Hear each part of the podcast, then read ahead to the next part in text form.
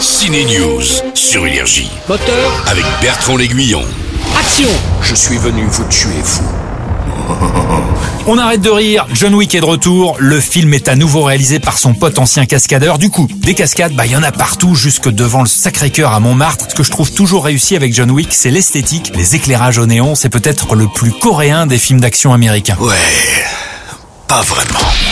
Dans les nouvelles sorties ciné, je vous conseille Rebecca Marder et Benjamin Lavergne dans le thriller politique de Grandes Espérances, ou aussi Jean Dujardin en marcheur dans l'adaptation du livre de Sylvain Tesson sur les chemins noirs. Quand c'était dans un lit, je m'étais dit à voix presque haute.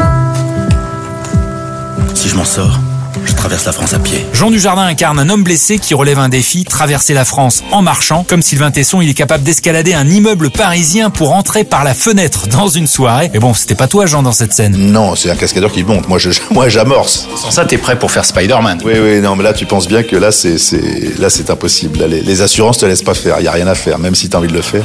Non, j'en ai fait quelques-unes, des passages sur le balcon, etc. Il y a des choses qu'on a envie de faire quand on peut les faire. Et puis ça, on voit ça avec les règles de cascade. Mais euh, c'est pas l'idée. hein. De toute façon, l'idée, c'est de donner, euh, c'est d'effeuiller un peu son jeu, c'est d'aller chercher un, un truc que j'avais rarement joué. La traversée de Jean Dujardin, 1300 km à travers la France. Il y a quelques belles rencontres d'ailleurs au menu. Bon week-end au ciné. Énergie. Ciné News.